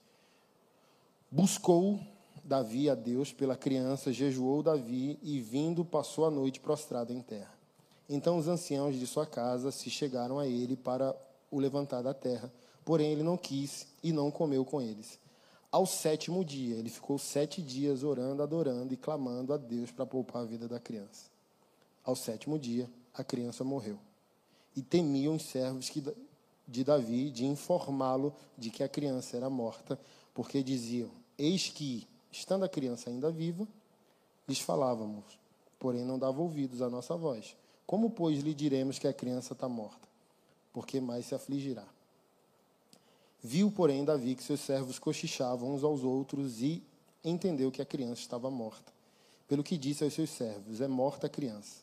Eles responderam: Morreu. Então Davi se levantou da terra, lavou-se, ungiu-se, mudou de vestes, entrou na casa do Senhor e o adorou. Depois veio para sua casa, pediu pão, puseram-no diante dele e ele comeu. Disseram-lhe seus servos: Que é isso que fizeste? Pela criança viva jejuaste e choraste, porém, depois que ela morreu, te levantaste e comeste do pão? Respondeu a ele: Vivendo ainda a criança, jejuei e chorei, porque dizia: Quem sabe se o Senhor se compadecer de mim a criança continuará viva. Porém, agora que é morta, por que jejuará eu? Poderei eu fazê-la voltar? Eu irei a ela, porém ela não voltará para mim. Então Davi veio a Betseba, consolou-a e se deitou com ela. Teve ela um filho a quem Davi deu o nome de Salomão, e o Senhor o amou.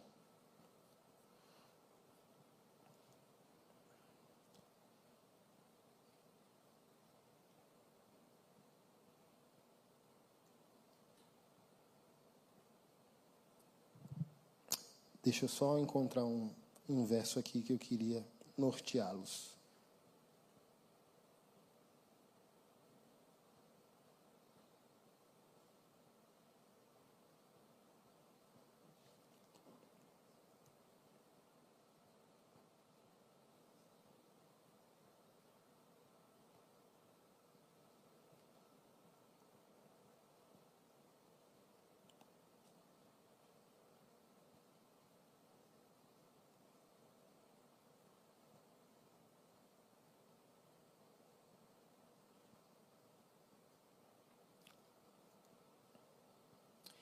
A primeira questão que eu gostaria que os irmãos enxergassem é que o mesmo texto de perdão é o mesmo texto de sentença. Então, essa maturidade, cordeiro e leão, também é a mesma maturidade da gente aceitar a graça e juízo de Deus, porque ela está no mesmo lugar. Quando Deus flui num atributo, ele não anula o outro. Quando Deus está nos julgando, ele não abre mão do amor. Quando Ele está nos amando, Ele não abre mão da justiça e de sua santidade. Então a gente tem que ser maduro para aceitar o protocolo inteiro. O texto diz que o nosso irmão foi perdoado, ao mesmo tempo que o texto diz que nosso irmão foi punido. Há consequências graves. Numa outra versão bíblica que eu tenho, por que você deu motivo ao ímpio de blasfemar? É, o Senhor leva a sério. Olha, sabe o ímpio? Agora ele pode dizer que Israel é brincadeira, que a lei é brincadeira, que a igreja não muda ninguém por sua responsabilidade. Então, vou dar um sinal a você de que aquilo que você fez é sério. A criança não vai sobreviver. Mas Deus não é amor? A teologia dos ursinhos carinhosos. Isso é imaturidade. Porque assim, ó, ele orou sete dias, vai que o Senhor poupa. O Senhor não poupou, ele não culpou o Senhor, porque ele é responsável, pô. Ele sabe que ele está vivendo a consequência de uma escolha que ele fez. E Deus não é obrigado a mudar as consequências dos nossos atos. Ou, eu sempre falo, quem está arrependido tem que lidar com a morte. Então, nada morreu, só sua reputação. Acabou. De, Davi está tão despreocupado com a reputação dele que a história está na Bíblia, macho. Para a humanidade ler. Ou seja, todo servo e serva de Deus consciente é, entende o protocolo, entende a pamonha de sal de doce ou mista. E não fica nessa ladainha de dizer, ah, se Deus é amor, a criança viveria. Não necessariamente. O Senhor, é, Ele faz o que Ele quer, Ele é Deus. Eu sempre falo lá na igreja, se o Senhor me punir como pastor inferno, eu tenho que descer louvando. Porque Ele está sempre certo e eu sempre não. Nem você. Ele não me deve nada. Eu que o devo. Eu que sou o servo, não ele.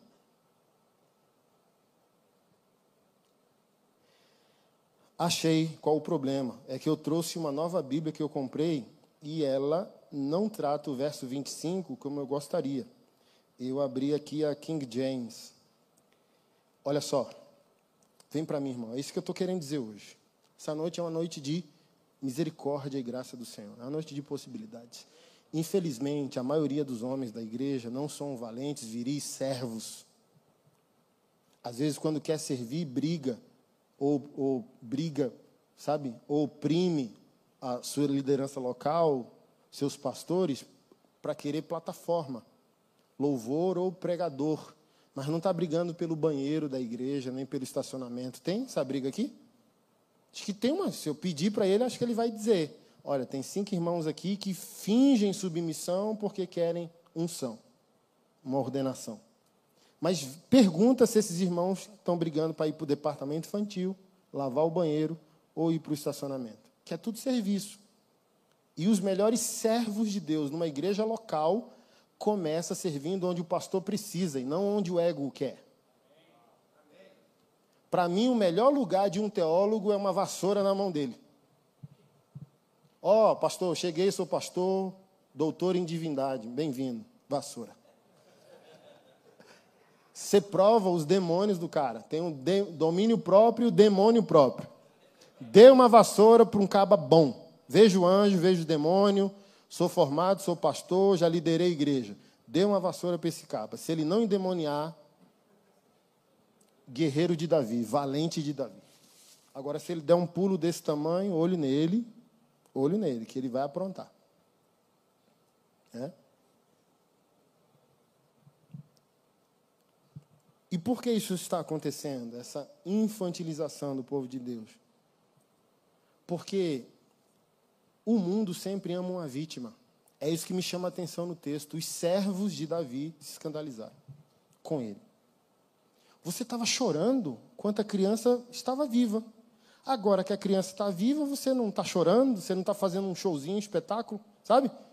Por que hoje é uma noite de misericórdia? Porque as pessoas querem, se adulterou, as pessoas querem ser assim, ó. Canalha é canalha. No meu caso, a cara do canalha tem que ser esfregada na brita, porque para mim há uma grande diferença entre fraqueza e cinismo. Pecador fraco precisa dos nossos ombros, seja ele pastor ou ovelha. Pecador cínico, protocolo João Calvino. Verdadeiro pastor tem duas vozes. Com uma ele apacenta ovelhas e a outra ele espanta lobos devoradores. Então, qual o meu protocolo pastoral? Estou diante de um cara fraco? Vem. Teve irmãos da nossa igreja que já teve quatro mulheres ao mesmo tempo e a esposa. Mas você chega diante do cara, ele é reto. Ele, olha, por incrível que pareça, pastorzão. Cara homem sem vitimismo. Fui eu. Mas a gente pega um irmão na mentira.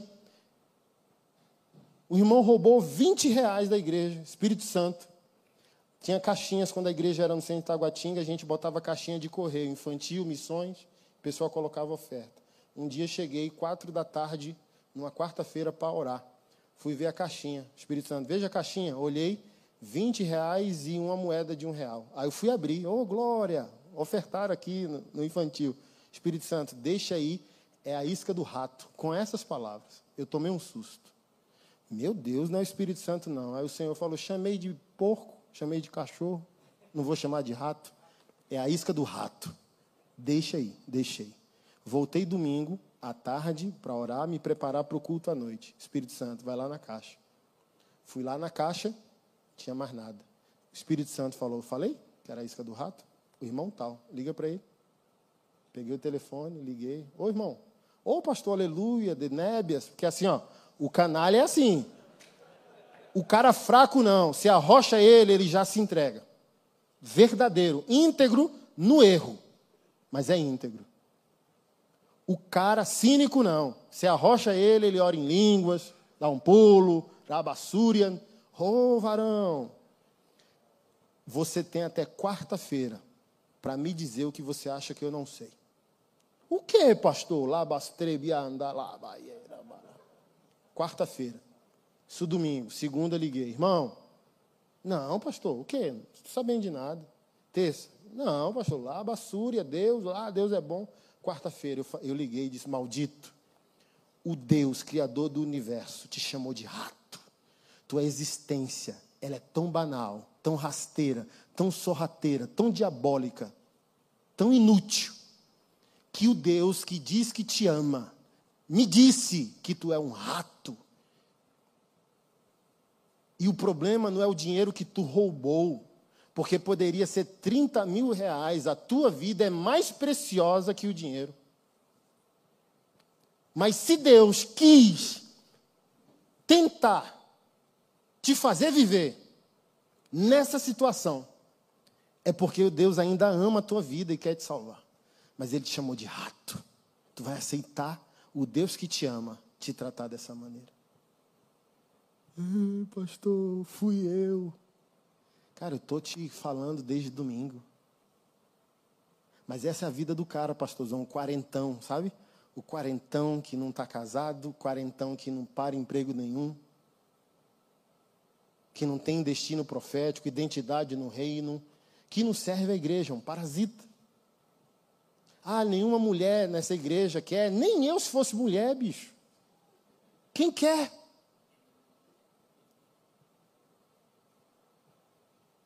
E esse, ele é esse, sabe? Aí ele, aí ele falou: pode cumprir Mateus 18, pode falar para a igreja que fui eu, porque ele gosta. Agora ele é o cara que foi confrontado pelo pastor porque roubou 20 reais. Aí ele quer a pena da igreja. Então, os servos de Davi mostra que a humanidade sempre ama vítimas. Ah, eu traí. Ah, aí, sabe? Aí quer um cara curvado para sempre. E o que eu aprendo com Davi, e quero aplicar aos irmãos para a gente encerrar essa reunião. Você pecou por fraqueza? Ou por cinismo? O arrependimento é o mesmo. A resposta é você que vai dar. Pequei porque sou cínico? Pequei porque sou fraco. Mas uma coisa a gente pode aprender com um dos homens mais importantes da nossa fé. Se Deus enxergar que não foi por cinismo e por fraqueza, a mesma estrutura que foi formada dentro de Davi pode ser formada dentro de nós. Ele não quis se portar como um vitimista. Ele já falou, fui eu. Ele já escreveu o Salmo 51. Me perdoa dos crimes de sangue.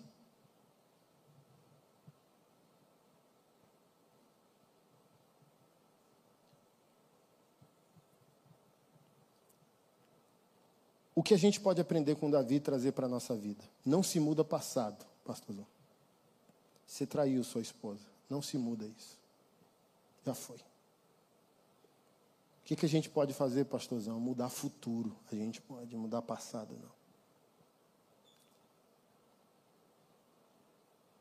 Arrependimento é poder de recriação, gente talvez os ministérios mais frutíferos da Igreja do Senhor Jesus foram com pessoas que passaram pelo vale. Talvez o melhor ministério de homens que uma igreja pode ter é de um ex-adúltero. Talvez os melhores líderes de casais era o casal mais problemático, mais infernal da igreja. Porque quando a gente pega o problema, entrega para a cruz, e ela se torna uma solução, a gente pega experiência, compaixão, unção e autoridade. Eu não estou te dando uma opinião, eu passei por aí.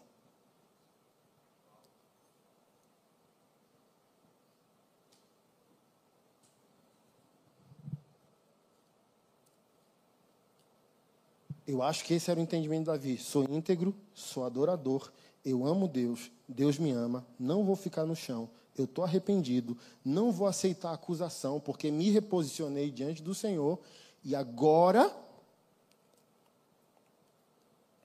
eu vou fazer o caminho de volta, ou eu vou fazer o caminho de restituição. E para mim isso é surreal. O texto diz: a criança morreu? Morreu. Se orou, jejuou, pranteou, desesperou sete dias para tentar mudar o passado.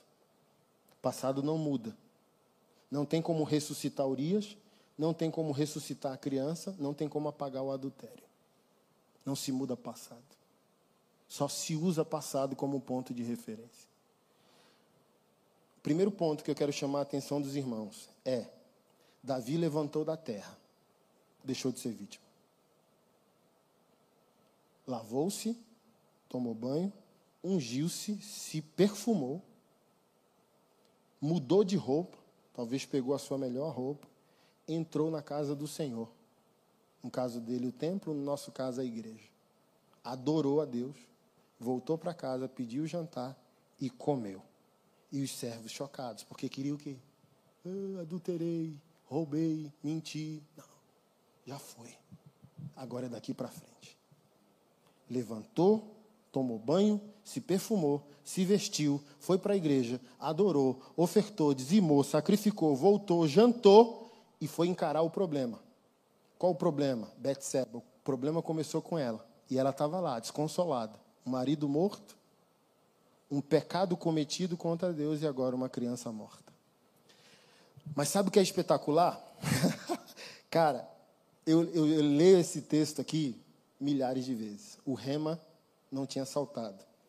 Verso 15, está escrito assim, ó. Então Natan foi para sua casa e o Senhor feriu a criança que a mulher de Urias deu a Davi. No verso 15 do capítulo, a mulher é de Urias. Betseba é mulher de Urias. Depois que o homem de Deus saiu do chão, protagonizou dizendo: Eu não mudo o passado, mas eu posso mudar o futuro. Verso 25, não sei se está assim na sua Bíblia, diz: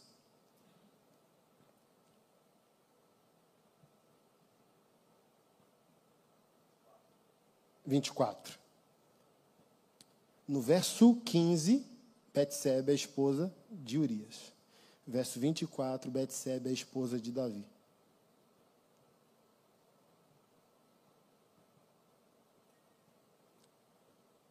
Então Davi consolou sua esposa Betseba. Consolou porque uma mulher em pânico, em desespero, enlouquecida, sem perspectiva. O que, que vai acontecer da minha vida? Meu marido está morto. Eu adulterei às custas do sangue dele. Então Davi consolou sua esposa Betseba, e havendo tido relações sexuais com ela, Betseba gerou um menino a quem Davi decidiu dar o nome de Salomão. E agora eu encerro de fato. Poesia Anderson Silva, eu gosto de entrar no texto, tá? Não sei se a sua imaginação é fértil.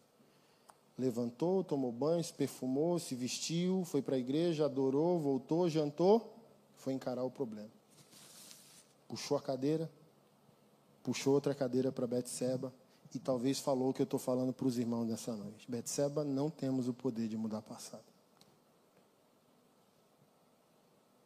Mas temos poder de mudar futuro. Eu não posso ressuscitar seu marido, eu não posso ressuscitar o nosso filho. Eu não posso mudar o que aconteceu, mas eu posso mudar o que pode acontecer. E nessa situação nós temos uma vantagem. Eu sou rei de Israel. E quem eu afirmar que é minha esposa será minha esposa. Então, a única maneira que eu tenho de lidar ou apaziguar ou redimir a sua dor é te aceitar como minha esposa. É uma maneira de eu reparar o que aconteceu. É tentar fazer com que os, o resto dos teus dias possam ser dias felizes. E se um dia eu conseguir contornar a dor que eu te causei, já vou estar satisfeito. Aí eu acho que ela riu, pastor, nessa hora. Quando ela riu, está escrito. E Davi, eu gosto da versão que está escrito. E Davi entrou em Betseba. Falei, é um bexiguento. É um bexiguento bom. Ele é bom. Como assim? O problema começou por causa de Betseba. E o problema terminou em solução. Ele contou essa história, na minha análise, de redenção e ela sorriu. Quando ela sorriu, ele deu um beijão nela. Ela falou, opa! E falou, tome-lhe. Salomão.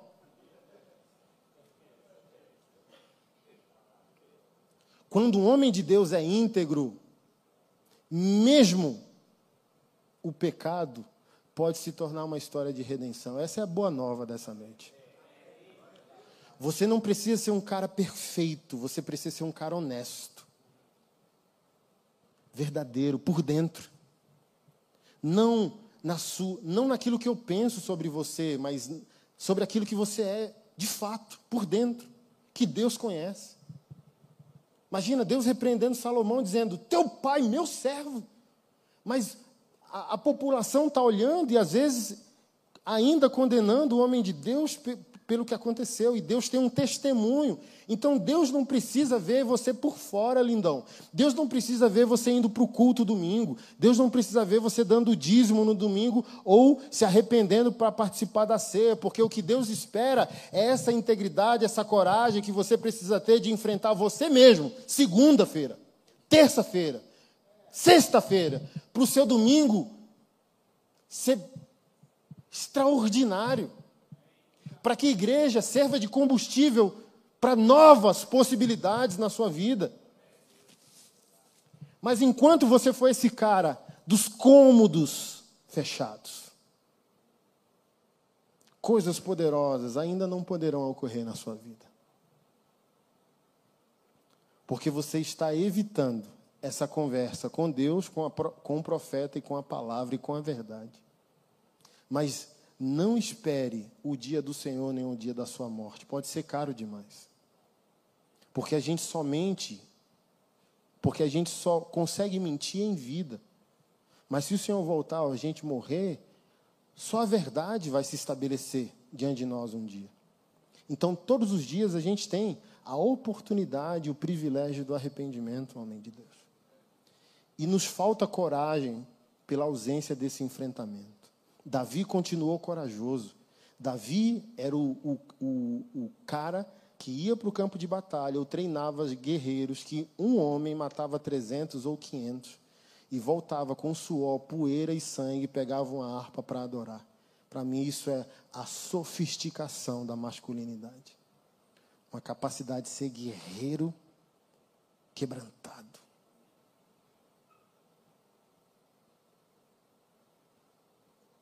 E isso não vem por estética. Isso é uma construção do homem interior. É uma construção daquilo que não se vê.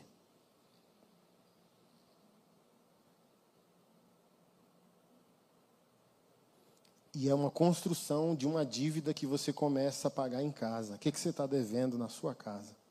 Seus filhos, sua esposa, para quem não é casado, seus pais, para quem lhe compete, a quem você deve. Comece a jornada da sua integridade, pagando o que você deve.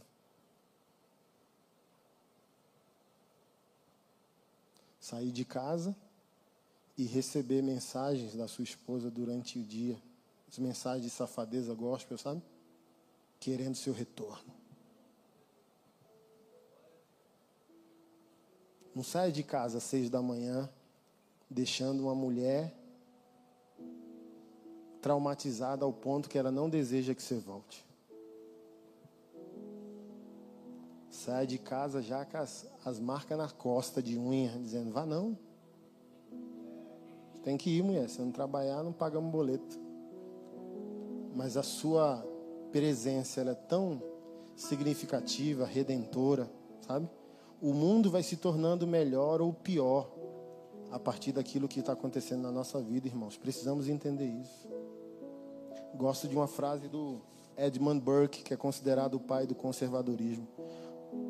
Por trás de todo problema político existe um drama moral. Eu tenho, eu já tinha uma frase semelhante. Quando eu encontrei a dele, eu fiquei aleluiado. A minha é: não existe corrupção política. Só existe um adúltero com a oportunidade maior. Quem é infiel no mínimo é infiel no máximo. Jesus já tinha dito isso. Então, o mundo melhor não está no mundo melhor, sociedade melhor, política melhor, igreja melhor. O mundo melhor está na decisão individual que cada homem aqui nessa noite precisa tomar. Entendendo que quando esse culto termina, o seu culto começa. Nosso culto coletivo vai terminar daqui a alguns minutos a gente precisa sair por aquela porta, entendendo que o culto continua, porque a gente é portador de uma nova consciência e de uma presença. O novo nascimento nos deu uma nova maneira de pensar, uma nova consciência, e somos portadores do Espírito Santo de Deus. Então, o culto não acaba. Se a gente entender isso, a gente larga a pornografia. Se a gente entender isso, a gente larga a violência. Se a gente entender isso, a gente larga a banalidade. Se a gente entender isso, a gente se torna novos homens. O culto em mim nunca acaba. Eu estou em estado de culto. Eu estou 24 horas diante da presença do Senhor. Minha esposa não está aqui, vou pecar. Eita, esqueci que o Espírito Santo está.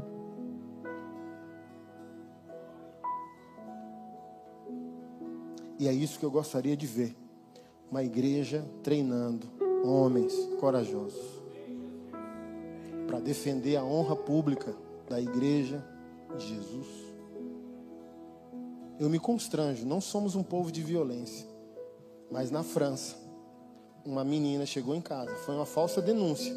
Mas olha o nível do comprometimento islâmico com Alá e com o Corão.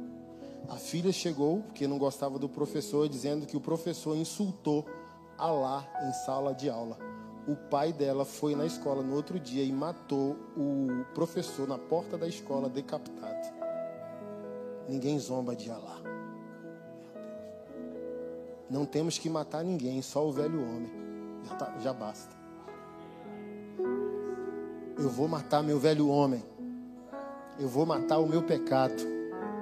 Eu vou tomar novas decisões para a glória de Deus. E eu termino usando essa frase que está norteando muitos de nós. Somos, mesmo em pecado, os melhores homens de Brasília. Se hoje você ainda estiver traindo sua esposa, guarde isso. Porque você ainda tem temor de Deus. Você é melhor que todos os corruptos do Distrito Federal. Porque o homem sem Deus não tem esperança.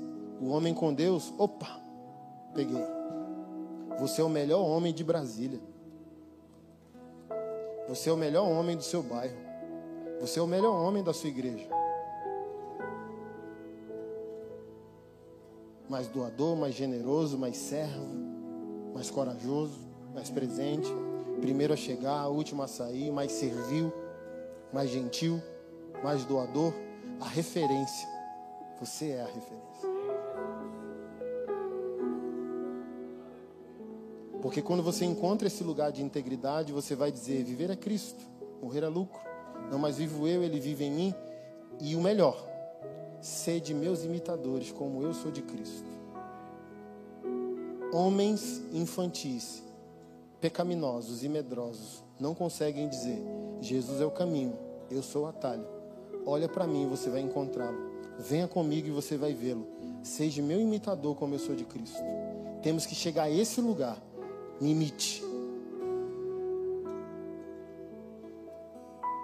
E você vai conseguir atingir seu destino profético. Você vai conseguir descobrir quem você é no reino de Deus. Venha comigo. Eu sou o cara, eu sou o melhor homem dessa cidade. Quando eu digo isso, eu não estou dizendo arrogância. Alá Pablo Massal, tá? Pablo Massal, se arrependa, se converta, não brinque com a igreja de Jesus. Quando eu estou dizendo que você é o melhor homem da cidade, eu estou dizendo que você é o mais crucificado. Qualquer pessoa pode contar com você porque você não tem um plano de poder, você tem um plano de serviço e sacrifício.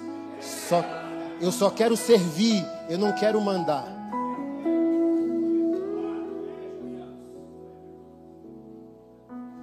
Fica de pé, vamos orar.